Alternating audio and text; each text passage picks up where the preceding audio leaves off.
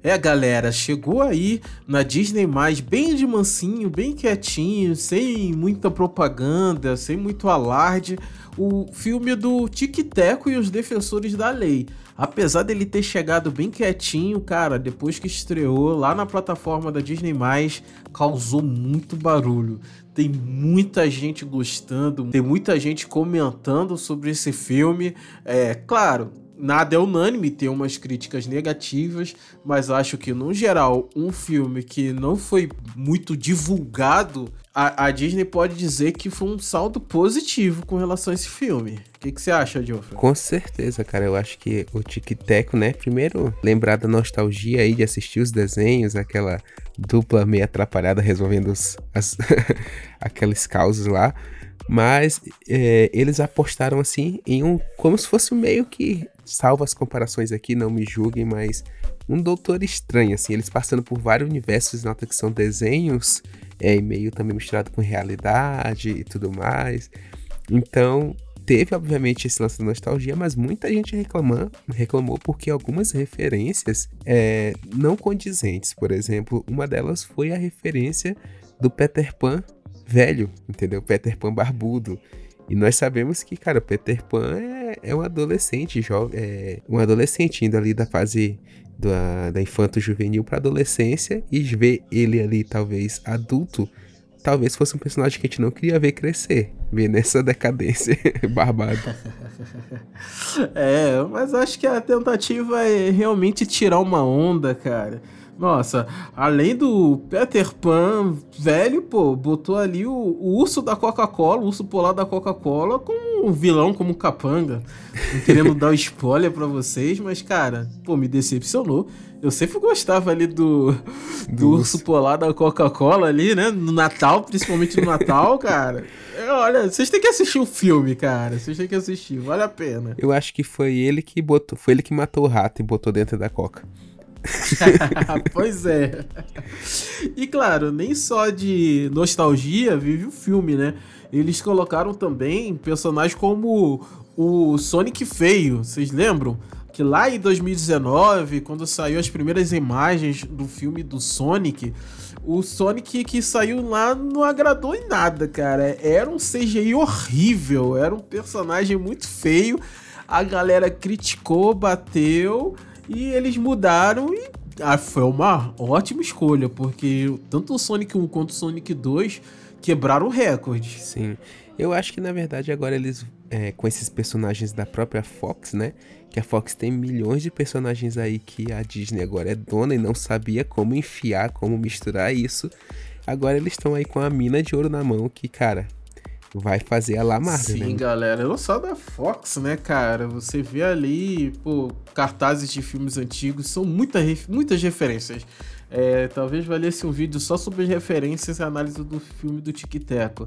Mas saibam, cara, é uma aposta ousada, né, Geoffrey? Tem ali uma mistura de personagens humanos normais, tem ali personagens 2D e 3D.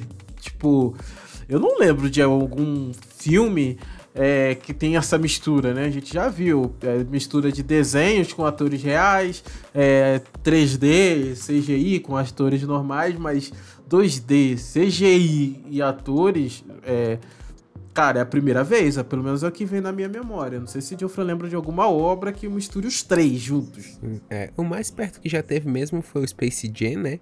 O novo Space Jam aí. Mas. É, também um mas pouco. Mas eles tinham 2D, o personagem era mais. É, é, geralmente eles dividem Space Jam é, é um ou é, com seres humanos e com personagens 2D, outro com personagens 3D. Agora misturar os dois, que fica bem diferente. Você olha ali o, o Tico 2D e o Teco 3D, sabe? é bem. Contracenando junto. É verdade. diferente. Eu, é, não lembro, talvez... eu não lembro. Doutor Estranho teve uma leve pincelada, talvez. Eles apro... com o sucesso do Tic Teco nessa pegada, talvez o próximo filme do Doutor Estranho venha, venha com algo parecido. Porque foi só uma leve pincelada.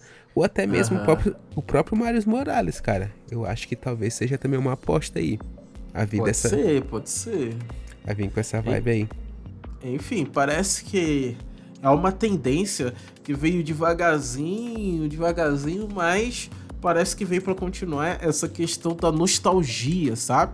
Você vê assim filmes como, por exemplo, Guardiões da Galáxia, é, da Marvel e a Marvel em si, elas pegaram essa questão da nostalgia nas trilhas sonoras. Vocês perceberam? Você vê lá série dos defensores com trilha sonora do Nirvana, Guardiões da Galáxia, Thor agora com Guns N' uhum. Roses. Então, eles aos poucos foram inserindo a questão da nostalgia na música. As séries nem se fala, com Stranger Things, por exemplo. É, a galera assiste e uma das grandes forças da, de Stranger Things é a nostalgia. E agora é isso aí, o multiverso do, das referências. É, acho que eles estão tentando é, aprisionar a gente na nostalgia dos anos 80, 90.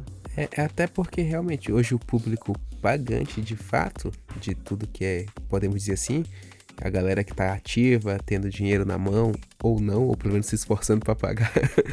é a galera dos anos 80 e é. 90, né? Que é entre é ali a partir de entre 20, 20, 30 anos.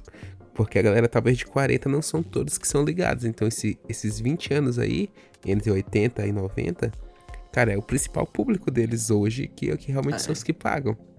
Sim, sim. Tanto que se a gente vê muito forte, né? Ano 80, 80 e 90. Tá muito forte nem que seja, claro, é, com elementos modernos, mas é muito nostálgico. Tem aquela série de terror também que a Netflix fez, eu esqueci o nome, que era parte 1, parte 2, parte 3. Acho que é a Avenida, esqueci, é Rua do Medo. Isso, Rua do Medo. Rua do Medo trabalhou com isso desde a primeira parte.